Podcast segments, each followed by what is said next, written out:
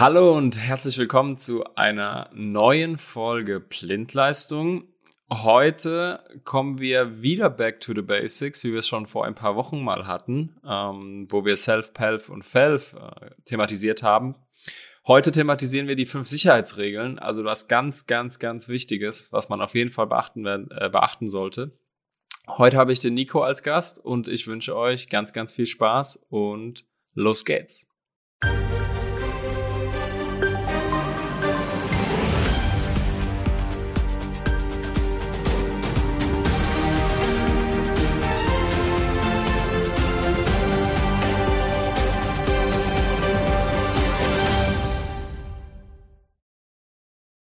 Hi Nico, schön, dass du dabei bist.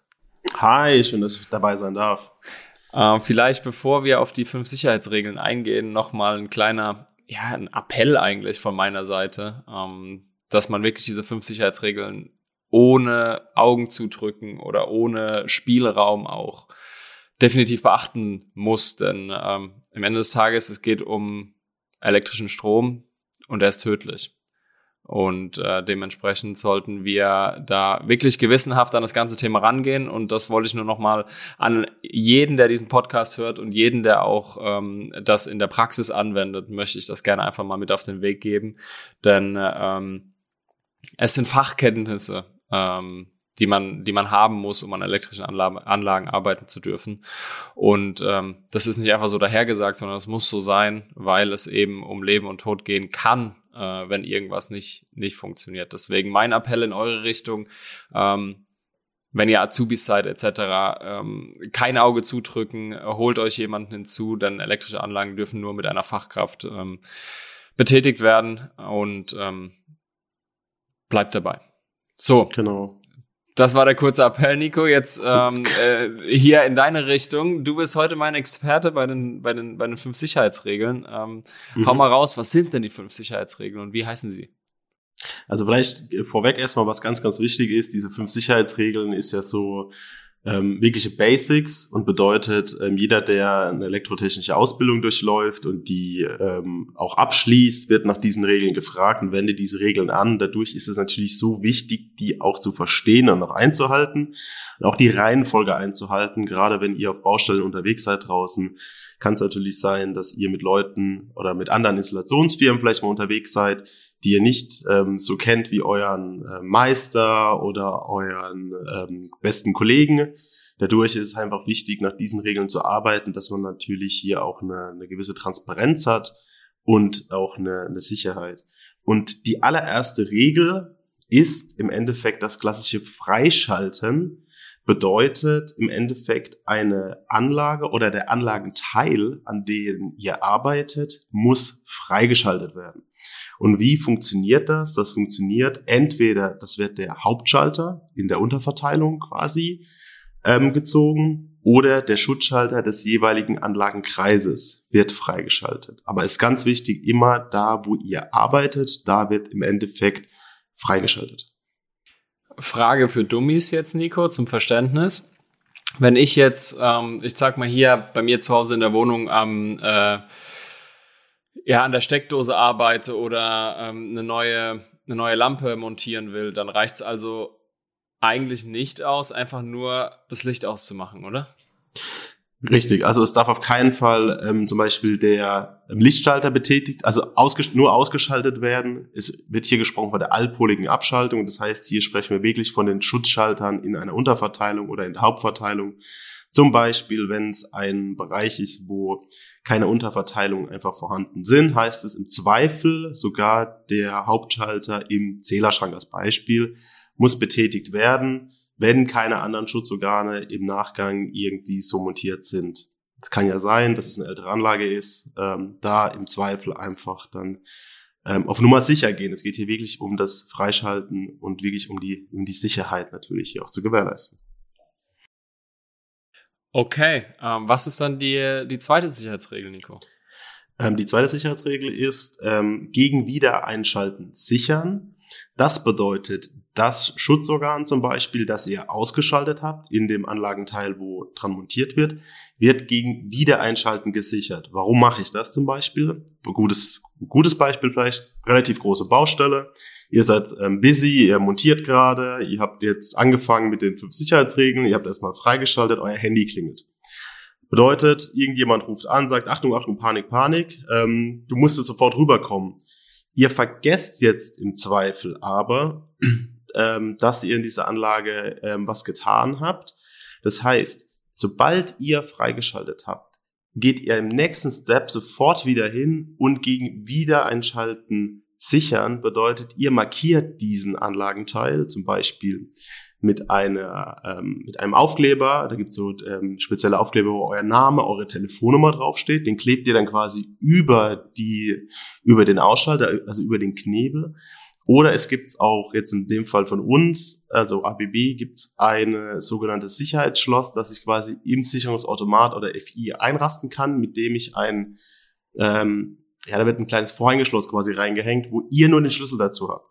Hintergrund ist nämlich der, am Beispiel von eben, Telefon klingelt, ihr seid abgelenkt, ihr geht von der Anlage weg, irgendjemand schaltet dann wieder zu, weil im Keller zum Beispiel das Licht nicht geht, also jemand Unbeteiligten, den ihr gar nicht kennt, ihr kommt wieder zurück, denkt, ich habe ja gerade freigeschaltet und kriegt sofort einen Stromschlag. Ähm, das darf natürlich nicht passieren. Das heißt, so ab dem Moment, wo ihr freischaltet, also die erste Sicherheitsregel, führt ihr direkt die zweite am besten hinten dran aus. Und da ist wirklich ein guter Tipp, mit Aufkleber, mit Vorhängeschlössern zu arbeiten. Gegebenenfalls, wenn ihr Aufkleber nutzt, vielleicht sogar welche mit Telefonnummer, weil da steht dann explizit drauf, nur die Person, die freigeschaltet hat und quasi das abgeklebt hat, darf wieder zuschalten, wird im Zweifel dann angerufen. Könnte ja auch sein, ihr fahrt es dann wirklich dann auf die Baustelle raus und ihr vergesst das im Eifer des Gefechts, dass da jemand wirklich anruft, nicht, dass irgendjemand dann zuschaltet und sagt, ja gut, da kommt der, der Installateur, der Elektriker kommt ja heute nicht mehr. Und dann gibt es ein böses Erwachen, weil im Zweifel Gut, rechtsverbindliche Aussagen sind immer schwierig, aber im Zweifel seid ihr da auch ein bisschen mit, zumindest involviert in dieser Thematik. Also im Endeffekt lieber da auf Nummer sicher gehen und alles was möglich ist, natürlich einhalten. Also gegen Wiedereinschalten sichern ist dann die zweite Sicherheitsregel. Also auch ganz, ganz wichtiger Tipp, das mit der Telefonnummer, ähm, mhm. weil es kann ja auch mal wirklich passieren, man kriegt wirklich einen Anruf, man muss kurz mal weggehen ähm, und hat eigentlich gegen Wiedereinschalten gesichert und hat ähm, das ganze Freischalten schon hinter sich und ähm, man ist ja der Verantwortliche in der Position. Das heißt also, wenn jemand Unbefugtes da hinkommen würde oder jemand, der nicht gerade mit dir daran arbeitet äh, und hinkommt und da irgendwie äh, daran rumarbeitet, ist es ja auch nochmal, ich sag mal, ein Informationspunkt, äh, den ja viele bekommen. Und ähm, der Verantwortliche kann da sicherlich auch die Informationen ausgeben. Also von daher, das ist ein sehr, sehr guter Tipp, auch mit der Telefonnummer und dem Namen des jeweiligen ähm, dran zu kleben und nicht einfach nur ein Schloss vorzuhängen zum Beispiel. Mhm. Überleitung zum dritten, äh, zur dritten Sicherheitsregel, Nico. Wie heißt die denn? Ähm, die dritte ist die Spannungsfreiheit feststellen. Und das bedeutet im Endeffekt, ihr prüft oder ihr messt im Endeffekt, ob keine Spannung mehr im Anlagenteil vorhanden ist oder kein Strom mehr vorhanden ist, in dem ihr ähm, arbeitet oder arbeiten wollt. Und da gibt es einen wichtigen Punkt, den man einfach beachten muss ich sag mal so, den vielleicht aus der Vergangenheit oder ich sag mal so aus der Zeit, bevor ihr jetzt in das elektrotechnische, ähm, in diesen Fachbereich eingestiegen seid, ähm, ihr schon mal gesehen habt. Zum Beispiel, es gibt ja diese ähm, ja, Spannungsprüfer, diese kleinen, also diese Schraubendreher, wo hinten dran diese Klimmlampe ist, die sind dafür nicht geeignet, das zu tun. Die sind generell in eurem Fachkenntnis, in eurem Fachbereich ähm, tabu, dieses Thema. Ähm, was wichtig ist, ist, dass ihr einen zweipoligen Spannungsprüfer dafür verwendet. Bedeutet, ähm, das ist ein Gerät, das genau dafür gedacht ist, ähm, die Spannungsfreiheit dann zu überprüfen, wird umgangssprachlich auch ähm, auf Baustellen Duspol genannt als Beispiel. Also es muss ein zweipoliger Spannungsprüfer sein. Und was auch an der Stelle wichtig ist, bevor ihr morgens früh, also es ist vielleicht ein Tipp, ich weiß nicht, ob es ein Tipp ist, gibt es vielleicht auch eine Vorschrift, muss ich ehrlicherweise sagen, bevor ihr morgens früh quasi euren Dienst antretet, als Azubi, Meister oder Geselle, ist ja komplett egal ist an der Stelle, prüft diesen ähm, zweipoligen Spannungsprüfer immer. Also geht an eine Steckdose dran, wo ihr wisst, die funktioniert, hebt den einmal kurz rein, prüft den, ob der wirklich funktioniert, dann seid ihr auf Nummer sicher. Dümmste, was passieren kann, ihr seid dann auf der Baustelle, ihr denkt, das Ding funktioniert und es funktioniert gar nicht. Ähm, dann habt ihr nämlich das ist gut gewollt und gut gemeint, aber seid an der technischen Hürde eines defekten Gerätes gescheitert und das sollte natürlich auch nicht passieren. Also prüft euer Arbeitswerkzeug da hingehend auf Funktion an der Stelle. Ganz, ganz wichtig. Also die Prüfung des Arbeitswerkzeuges ist fast genauso wie jeden Morgen aufstehen an der Stelle. Ähm, ganz, ganz wichtig und auch die Durchführung der Prüfung ähm, auch super wichtig, bevor ihr jedes Mal die Arbeit aufnehmt. Also nicht einfach so, ich habe doch gerade die anderen Schritte gemacht, ich weiß, dass da keine, dass da Spannungsfreiheit herrscht. Nein, äh, geht auf Nummer sicher, prüft es nochmal und dann ähm, könnt ihr mit der, mit der Arbeit starten. Genau. Jetzt würden wir gerne mal zu den, zu den letzten zwei überleiten. Nico, da be bewegen wir uns natürlich jetzt nicht mehr im, im, im Niederspannungsbereich, sondern eher in Richtung Mittelspannungsebene. Deswegen wollen wir da mal die kurz nennen, auch kurz beschreiben, aber eigentlich relativ schnell drüber gehen. Von daher, ähm, Nico, vierter und fünfter Punkt, was mhm. sind das? Genau, eben richtig erklärt. Also der vierte Punkt bezieht sich dann auf Anlagen über ein KV in, äh, in der Regel. Und das bedeutet, dass ich alle Leiter müssen gegeneinander ähm, quasi kurzgeschlossen werden, beziehungsweise geerdet werden. Und das hat einfach den Hintergrund, wenn ich alle Leiter in diesem Anlagenteil kurz schließe, inklusive des PEs, ähm, würde ich im Zweifel einer Zuschaltung des Sicherungselements als Beispiel sofort einen Kurzschluss provozieren und die Anlage würde sofort wieder stromlos werden. Das heißt, das ein unabsichtige Einschalten wird dann quasi noch einmal ähm, verhindert, also losgelöst davon, dass ich ja diese zweite Regel habe, gegen Wiedereinschalten sichern. Mal angenommen, das interessiert einfach einen komplett gar nicht, und er schaltet trotzdem zu, würde dann sofort das Sicherheitsorgan ähm, reagieren und die Anlage wieder stromlos schalten. Aber wie gesagt, das bezieht sich in der Regel auf Anlagen über ein kV. Und ähm, ebenso ist die fünfte Sicherheitsregel benannt. Das heißt nämlich benachbarte unter Spannung stehende Teile abdecken oder abschranken. Bedeutet, dass wenn ich in größeren Anlagen unterwegs bin und als kleines Beispiel, ich habe eine ganz große ähm, Schaltanlage mit mehreren Türen, muss aber alle Türen öffnen und arbeite aber nur an einen Anlagenteil. Und nebendran zum Beispiel ist ein Anlagenteil, wo ein Sammelschienensystem verbaut ist, ähm, dass ich einfach da nicht die Gefahr habe, mal angenommen, ich komme ins Stolpern, ich ähm, erschrecke mich, mir fällt das Werkzeug runter, dass ich nicht in den spannungsführenden Teil nebendran reingreife oder ähm, eine Berührung erlange, heißt es, dass ich diese Teile dann abdecke.